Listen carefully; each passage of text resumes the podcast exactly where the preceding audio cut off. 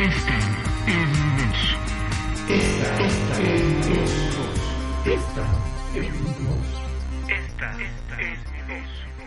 Esta es mi voz.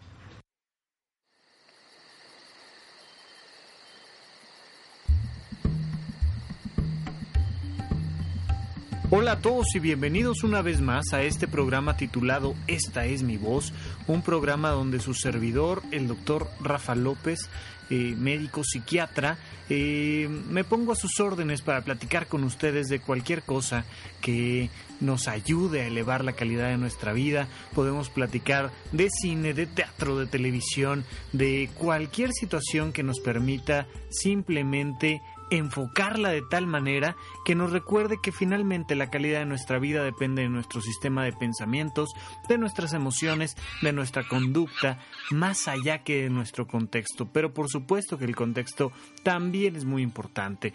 Hoy me da mucho gusto poder platicar con ustedes.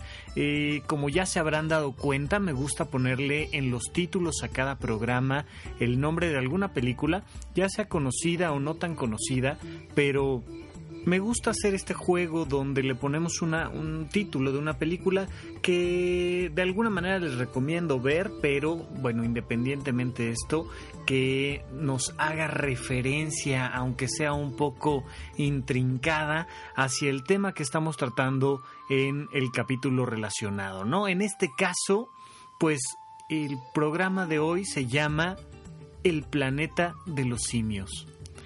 El planeta de los simios, como bien saben ustedes, es una película de ciencia ficción que se ha hecho varias veces a lo largo de las últimas décadas y que bueno, eh, sí, definitivamente esta última saga les recomiendo que la vean, tiene cosas muy interesantes, me parece que está muy bien hecha, pero más allá de eso, quiero recordarles una cosa.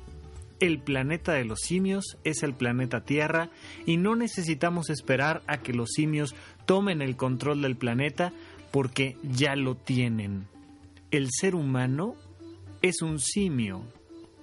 Hay una vieja frase que me gusta utilizar en algunas conferencias que es, sí, tienes toda la razón, tu jefe es un simio. Lo que no sabías es que tú también. ¿Por qué digo esto? Porque, bueno, eh, se nos olvida.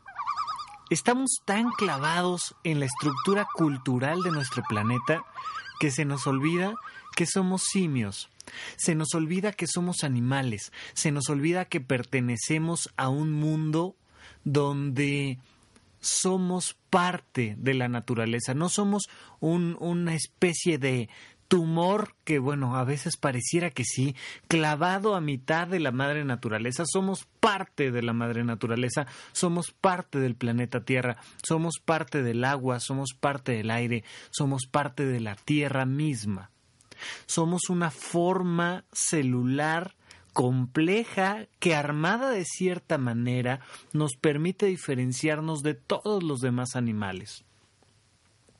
Pero desde hace muchos años sabemos que el ser humano es única y exclusivamente una especie curiosa de simio. Y recordarlo puede tener mucho que ver con la calidad de nuestra vida. ¿Cómo esto? Bueno, pues sí, muy sencillo. Vamos a, recordar primero que, que somos un simio y que esto hace que particularmente seamos un mamífero. Los mamíferos, en general, claro que hay sus excepciones, pero tenemos la costumbre de sobrevivir gracias a una estructura de manada. Necesitamos estar en manada. Bueno, los la mayoría de los mamíferos cuando nacen generan un vínculo muy muy fuerte con la madre que es eh, la liga directa que hay hacia la manada completa y entonces generamos un vínculo muy fuerte hacia la manada. ¿Por qué? Por una lógica muy básica. Si no estamos vinculados a nuestra madre o no estamos vinculados a la manada, nuestra vida corre riesgo. Cualquier mamífero cuando nace es completamente indefenso. Cualquier mamífero cuya madre no lo alimente está condenado a muerte. De hecho, uno de los graves problemas que hay, por ejemplo, en estructuras sociales como la de los caballos, como la de las cebras, por ejemplo, es que si la cría no reconoce a su madre como su madre y empieza a tratar de reconocer a alguna otra hembra como su madre, está condenado a muerte.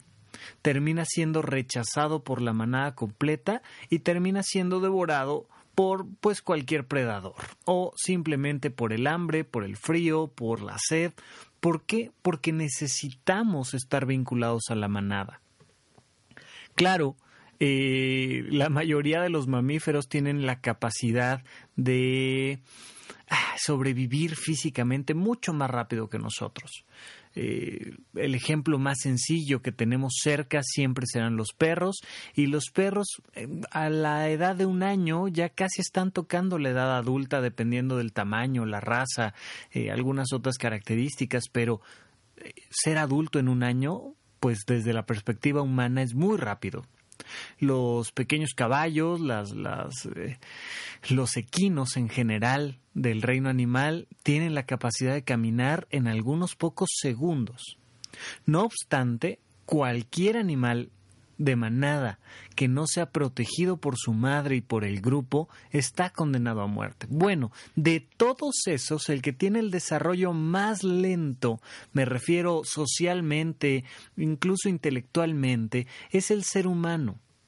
Nos lleva años empezar a dar nuestros primeros pasos, nuestras primeras palabras, a podernos comunicar con cierta claridad.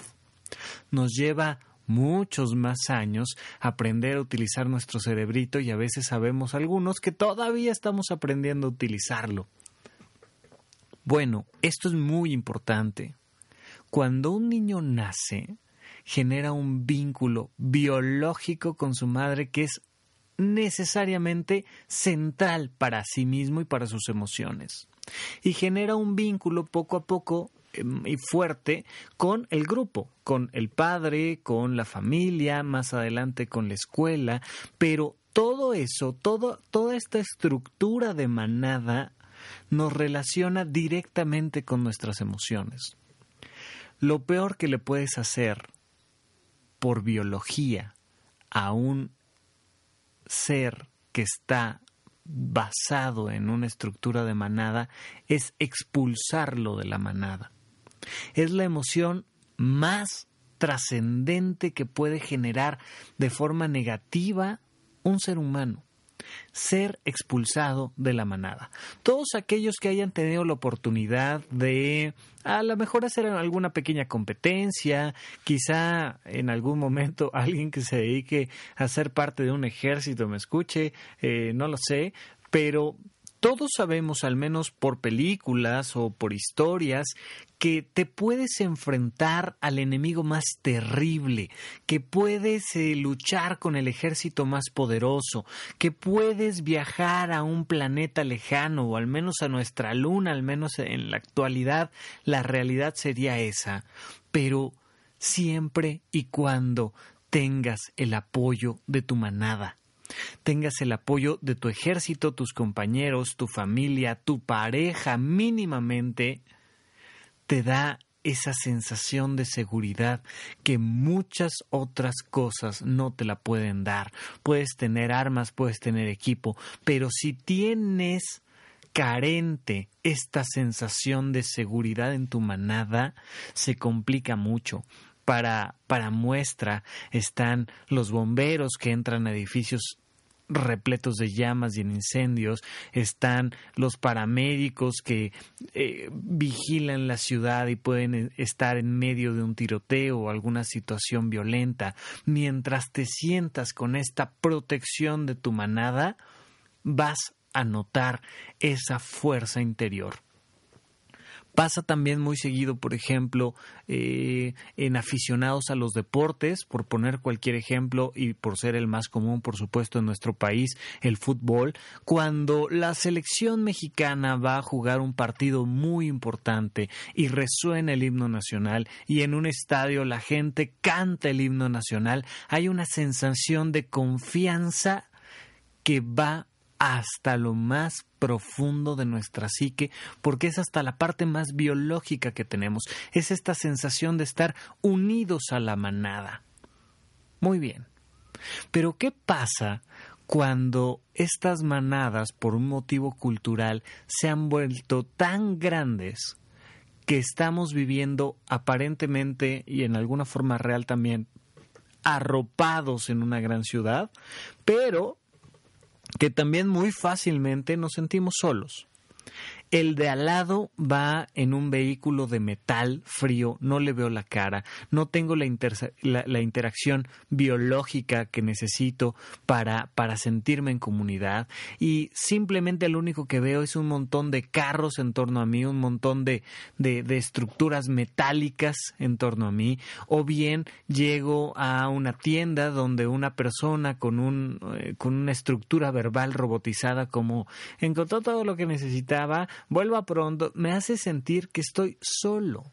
No encuentro este vínculo con la comunidad y esto empieza a causar estrés. ¿Qué es el estrés? Algún día dedicaremos un programa totalmente dirigido al estrés, pero entre otras muchas cosas, el estrés es esta pérdida del vínculo conmigo mismo, con mi propia biología y con el mundo entero el estar rodeados de metal, el estar rodeados de pavimento y el estar rodeado de extraños nos hace generar esta sensación de vivir solos en la jungla de asfalto. Y empezamos a sentirnos todo el tiempo agredidos y empezamos a sentirnos todo el tiempo desvinculados de nuestro entorno y esto ataca la parte biológica más fuerte que tenemos en nuestra psique. Es por esto que muchas veces cuando llega una persona a terapia conmigo, antes de pensar en darle un medicamento o antes de pensar en cualquier otro tipo de terapia, le pido que recuerde los elementos más básicos. Y lo más básico es recordar que somos un simio, que no somos una cosa diferente a la naturaleza y por tanto necesitamos volver a vincularnos, volver a vincularnos con el todo. Entonces, como parte de esto, les pido por favor que recuerden un poquito de qué necesita cualquier animal para tener una vida plena. Piénselo, es bastante sencillo. Si yo te digo, oye, ¿cómo crees que un chimpancé o un león o un perro o cualquier animal va a tener una vida plena? Me van a decir cosas bien obvias, bien simples y totalmente necesarias. Dormir, comer, en términos humanos, ir al baño, por supuesto, también una parte muy importante que no se nos puede olvidar es la de la sexualidad. El ser humano tiene que vivir su sexualidad. Ahorita profundizaremos un poco más, pero bueno, dormir, comer, ir al baño, eh, reproducirse, son elementos básicos que nos permiten tener una vida plena. Los seres humanos hemos generado una tendencia natural a dejar de lado estos aspectos básicos, el de relajarnos, el de convivir, el de estar en manada. Y empezamos a creer, y está muy arraigado en nuestro imaginario colectivo, estas ideas muy tontas de creer que la calidad de vida radica en el tamaño de tu casa o que la calidad de vida radica en cuántas bolsas eh, van colgadas de tu mano cuando vas a una plaza comercial, que la calidad de vida radica en estatus de belleza creados por Hollywood y qué tan joven eres o qué tan guapa eres o qué tanto dinero tienes o qué reloj traes colgado. Por supuesto que no. Esas son cosas culturales que a lo más profundo de tu ser, que es aquello que te hace feliz, no le importan. Pero si no le prestas suficiente atención a temas tan sencillos como dormir, vas a empezar a notar que decae rápidamente la calidad de tu propia vida. Entonces, punto número uno, dormir. Lo primero que le digo a una persona que está muy ansiosa, que está muy enojada, que está triste, que tiene un proceso de depresión y que todavía afortunadamente no hay necesidad de mandarle un medicamento antidepresivo, le digo, oye, ¿y qué tal estás durmiendo? Casi siempre, cuando ya nos estamos acercando a un problema más grave en cuanto a enfermedad mental, uno de los primeros síntomas es que se afecta constantemente el sueño no duermo, no puedo dormir bien. Ok, entonces duerme. No, pues es que lo que pasa es que tengo que trabajar y tengo que hacer no sé qué. oye, ya te diste cuenta de que tu cuerpo necesita dormir y que si no duermes bien vas a empezar a generar cada vez más problemas. Normalmente ponemos pretextos para no dormir bien. Entre otros, una de las principales recomendaciones que se hace para que una persona pueda dormir bien es olvídate de toda aquella fuente de luz en la noche. Esto necesariamente implica que te olvides de tu celular y de tu tablet, iPad, lo que sea, y empieces a dormir como Dios manda, o mejor dicho, como el simio manda necesitamos dormir. Es cuando dormimos que nuestro cuerpo puede disminuir los procesos biológicos que le permitan a nuestro cerebro recuperarse. Es solamente cuando dormimos que podemos eliminar toda la basura psíquica, todos los pensamientos que no nos sirven para convertirlos en un sueño y tirarlos a la basura. Dormir es lo más importante. Puedes pasar más tiempo sin comer que sin dormir. Entonces, no lo olvides, para elevar la calidad de tu vida necesitas dormir. Entiendo que hay veces, hay periodos, hay semanas si quieres, en las que tu trabajo, tus obligaciones no te permitan dormir bien no te permitan dormir a tus horas y tener una estructura adecuada de sueño. Lo entiendo perfectamente. Pero en cuanto puedas, y más bien en cuanto lo requieras, no olvides que dormir va a ser central para que recuperes la calidad de tu vida. Punto número dos. Comer adecuadamente. Toma agua simple, por favor. Olvídate ya un poco del azúcar. Descontamínate de la publicidad y descontamínate del azúcar. Este, esta idea que tiene mucha gente de es que a mí el agua simple no me gusta. Pues no me digas, si llevas toda la vida tomando agua azucarada, ¿cómo se te va a antojar el agua simple? Pero déjame recordarte algo, eres un simio. Y los simios no nacieron tomando refresco. Los simios toman agua simple. Si tú le das unas pequeñas oportunidades a tu vida cotidiana a integrar el agua simple, vas a empezar a notar una especie de adicción positiva hacia el agua simple, porque eres un simio necesitas beber agua y es importantísimo que aprendas a beber agua. ¿Cómo vas a cambiar tus estándares más altos como la idea de que la felicidad está en tener un carro o en tener dinero en una cuenta bancaria o en estar casada con un príncipe azul si no puedes empezar por dejar esta idea de que necesitas beber agua azucarada y con color? Bebe agua simple. No todo el tiempo, no de forma exclusiva, pero acostúmbrate a saciar tu sed a través del agua simple. Somos animales, somos simios, necesitamos, nuestros riñones lo necesitan, nuestro hígado lo necesita, nuestro tubo digestivo lo necesita. ¿Sabes? Los principales problemas que se atiende a una persona de 60 años o más, de la tercera edad, biológicos, muchas veces se podrían solucionar sin pastillas, simplemente tomando agua simple. Problemas gastrointestinales, problemas de resequedad, problemas de úlceras, problemas de piel, problemas de tubo digestivo, problemas de lo que me digas. Muchísimas cosas se solucionan eh, o, o más bien dicho se generan por no estar tomando suficiente agua simple. Yo sé, tomar agua nos genera la molestia altísima necesidad de ir al baño y especialmente a las niñas, entiendo, es muy complicado ir al baño. Pero déjenme recordarles una cosa. Somos simios. Tenemos que ir al baño. Al menos eh, si, si no queremos caer tanto en nuestra biología, pues entiendo que tenemos que buscar un lugar y un contexto culturalmente aceptable para ello. Pero necesitamos tomar agua y necesitamos hacer pipí, no hay más. Entonces, recuerda, son elementos cruciales. Es más importante tomar agua e ir al baño que ir de compras a una plaza comercial. Es más importante tomar agua e ir al baño que ver la última película que está de moda. Es más importante tomar agua e ir al baño que tener dinero en tu cuenta bancaria. ¿Por qué? Porque somos simios. No lo olvides.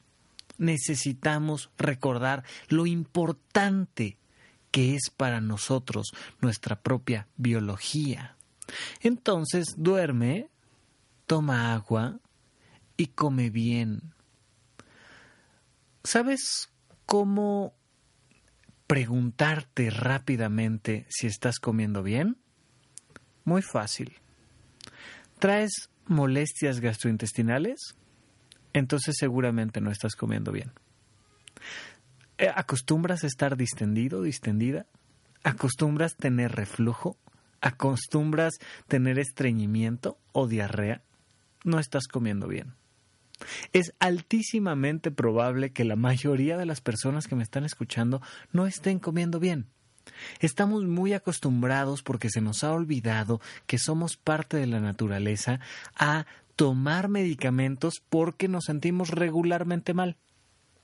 Constantemente nos duele la cabeza, constantemente nos duele el estómago, constantemente estamos distendidos de nuestro abdomen, constantemente eh, tenemos una serie de molestias y problemas que se generan por motivos culturales, porque no dormimos, porque no tomamos agua o porque no comemos adecuadamente.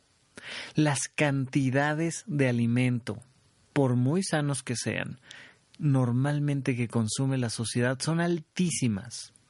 Hay áreas de nuestro planeta donde la gente está literalmente muriendo de hambre. En México, afortunadamente, son pocos los que mueren de hambre. Normalmente mueren por otro tipo de problemas, por eh, incluso en las áreas más pobres, por problemas infecciosos que por supuesto tienen que ver con la pobreza extrema que sí hay en nuestro país, pero regiones del mundo aún mm, más ah, alejadas y con problemas más severos como los puede haber en África donde, donde la gente termina en el suelo eh, en sus huesos y muere de hambre contrasta muchísimo con áreas capitalistas como eh, Estados Unidos y buena parte de México, donde la gente muere en hospitales muy lujosos, muy elegantes, eh, rodeado de muchas comunidades con un sobrepeso, una obesidad tremendas son los grandes contrastes de nuestra sociedad.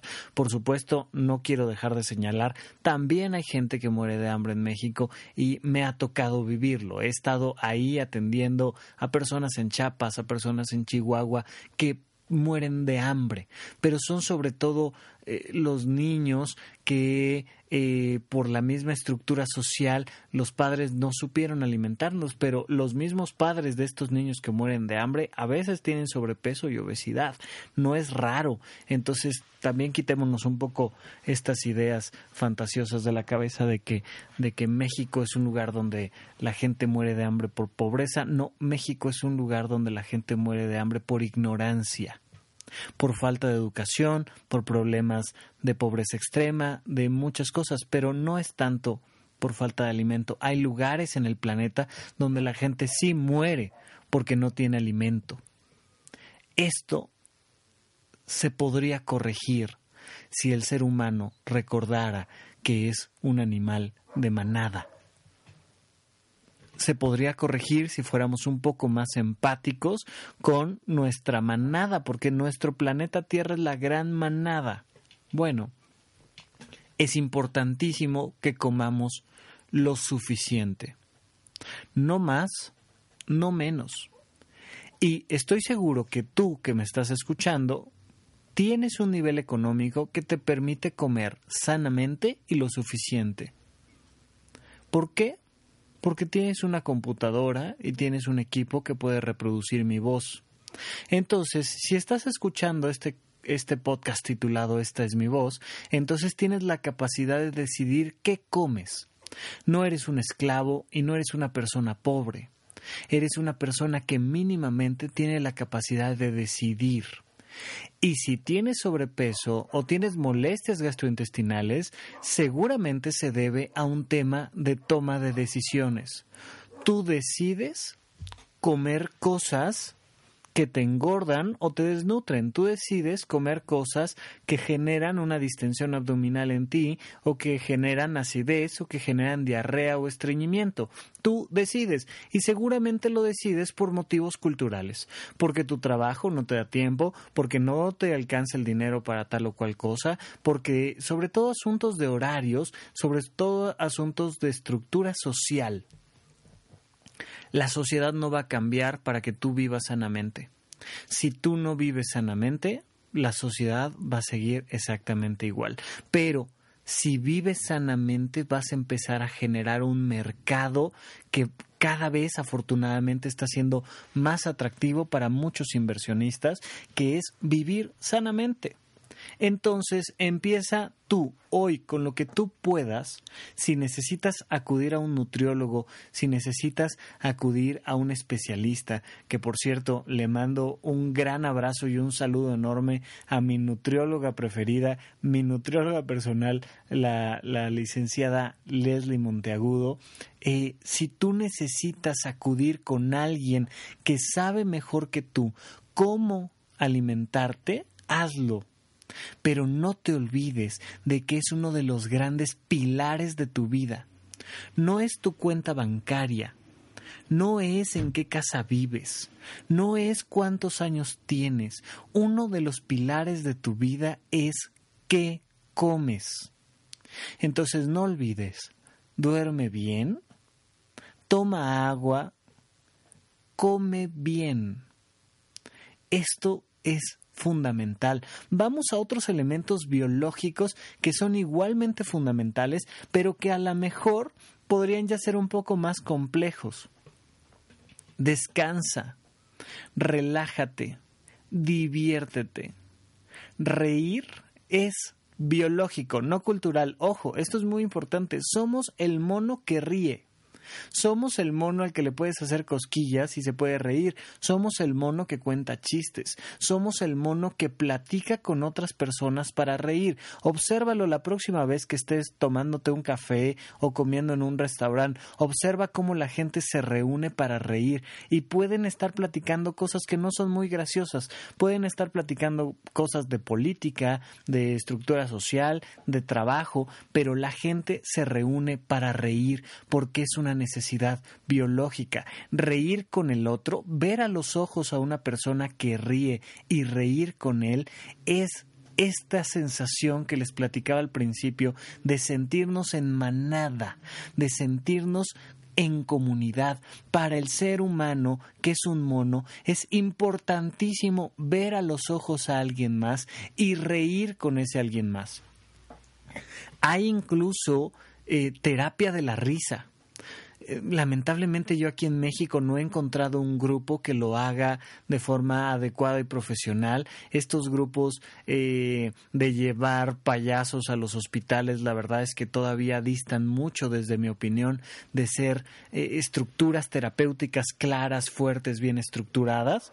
Eh, sin embargo, hay otras áreas en el mundo donde se hace terapia de la risa, donde la gente se junta para reír, no para contarse chistes. Afortunadamente de eso sí hay un poquito más de estructura y hoy en día están proliferando mucho los shows de stand-up, eh, de stand-up comedy, donde, donde va uno a ver a los comediantes. Pero no, me refiero yo a propiamente reír con el otro, reír en grupo. Simplemente el hecho de reír puede hacer una transformación tremenda en tu vida cotidiana Estamos tan acostumbrados a cumplir horarios, a, checar tarjetas, a pagar cuentas, a escribir y firmar cheques, que se nos olvida que la verdadera moneda de la calidad de nuestra vida se llama la risa. Por cierto, el dólar está subiendo muchísimo. No se distraigan, no se olviden de reír. Yo sé que algunos afortunadamente se ríen con las noticias, pero ah, la estructura social en la que vivimos nos pide cada vez más que nos acordemos de que la verdadera moneda de la felicidad es la risa. Esto no significa que evadamos nuestras, nuestras responsabilidades sociales, que dejemos de trabajar o que no nos preocupemos por, eh, no sé, cosas tan básicas como la democracia, la libertad de expresión, hasta situaciones más complejas como préstamos y pagos y qué tipo de moneda utilizamos y en qué banco tenemos nuestro dinero. Por supuesto que va a ser muy importante. Pero no te digo que te evadas de esas realidades, te digo que no olvides que si no te ríes, te mueres. Por supuesto que puedes pasar mucho más tiempo sin reír que sin comer y que sin dormir, por supuesto que sí. Pero dale suficiente tiempo a una persona que no ríe y termina suicidándose. Ya sea en un acto directo como aventarte de un campanario o simplemente cercenando tu vida y quedándote marchito por dentro hasta que finalmente te mueres. Reír es central. Si no puedes reír con los demás, ríe tú solo.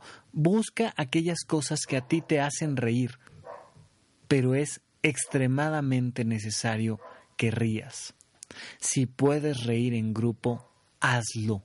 Júntate con personas que te hagan reír y hazlas reír. Es básico para nuestra vida diaria, es necesario y es urgente para nuestra sociedad generar una estructura social donde la gente se reúna a reír, porque somos el mono que ríe, porque somos un simio y lo necesitamos. Duerme, bebe, come ríete. Y finalmente, recuerda que eres un, un, animal sexuado. No olvides lo importantísimo que es expresar tu sexualidad. Contigo mismo y de forma eh, cultural también. Algunas de las, de las eh, recomendaciones más básicas que se hacen, por ejemplo, en terapias como la terapia conductual, es vestirte guapo o guapa, vestirte de una manera atractiva. Por supuesto que ya tiene un contexto más, más cultural que biológico, pero, pero también biológico. Somos seres sexuales. Y entonces, el, el vernos al espejo desaliñados, despeinados, sin, sin un poquito de glamour, baja muchísimo nuestra autoestima. Vete al espejo y trata de verte lo más guapo o guapa que puedas. No depende de la edad. Pregúntale a Madonna o pregúntale a Cher o pregúntale a quien quieras. Lo atractivo, y no, no me refiero a que te vistas para, para encontrar una pareja, no es el punto. El punto es vístete tú contigo, tú acuérdate de que eres una persona sexuada, tú vístete bien, peínate bien, arréglate con la cantidad de dinero que tengas y con la edad que tengas. No se trata de que cumplas los estándares de una cultura represiva y este que genera modelos donde ni siquiera las mismas modelos se ven como aparecen en las imágenes, no. Me refiero a apapáchate sexualmente. Date oportunidad de vivir una estructura física, eh, pero también cultural, con tu ropa, con tu actitud, con tu maquillaje, donde te sientas tú contigo mejor físicamente. Es necesario porque uno de los elementos centrales del ser humano y de los animales es el saberse sexuales un símbolo de poder por ejemplo, muy claro en los simios, en los machos especialmente, es la sexualidad. No me voy a meter ahorita en explicaciones más profundas porque en línea y de forma pública no quiero platicar de esto, pero si alguna vez nos reunimos en vivo, les explicaré qué relación hay entre la sexualidad y todos los cánones de poder que hemos creado en, en nuestra vida cotidiana, pero no quiero entrar aquí en definiciones un poco más crudas. Pero de que es muy necesario que te sientas hombre o te sientas mujer, que es muy necesario de que te sientas guapo, atractiva, sexy, lo es. Es biológico. Somos un simio que necesita la sexualidad. Y si tienes la oportunidad de estar en pareja y tener un encuentro sexual, tenlo, por favor, siempre y cuando sea eh, una estructura consensuada y siempre y cuando sea por los motivos correctos, pero si no, ten un encuentro erótico contigo mismo. Es biológicamente necesario. Vivimos en una sociedad que ha generado cada, cada percepción tan alrevesada de la vida como, como la idea de que de que comer sanamente es una moda o de que tener un encuentro erótico con uno mismo es un, un desafío religioso que hemos generado todo el estrés que hay en nuestra sociedad. Atrévete a comer, a dormir, a beber, a expresar tu sexualidad y a reír y si puedes, mi recomendación final, vincúlate con otro Homo sapiens sapiens.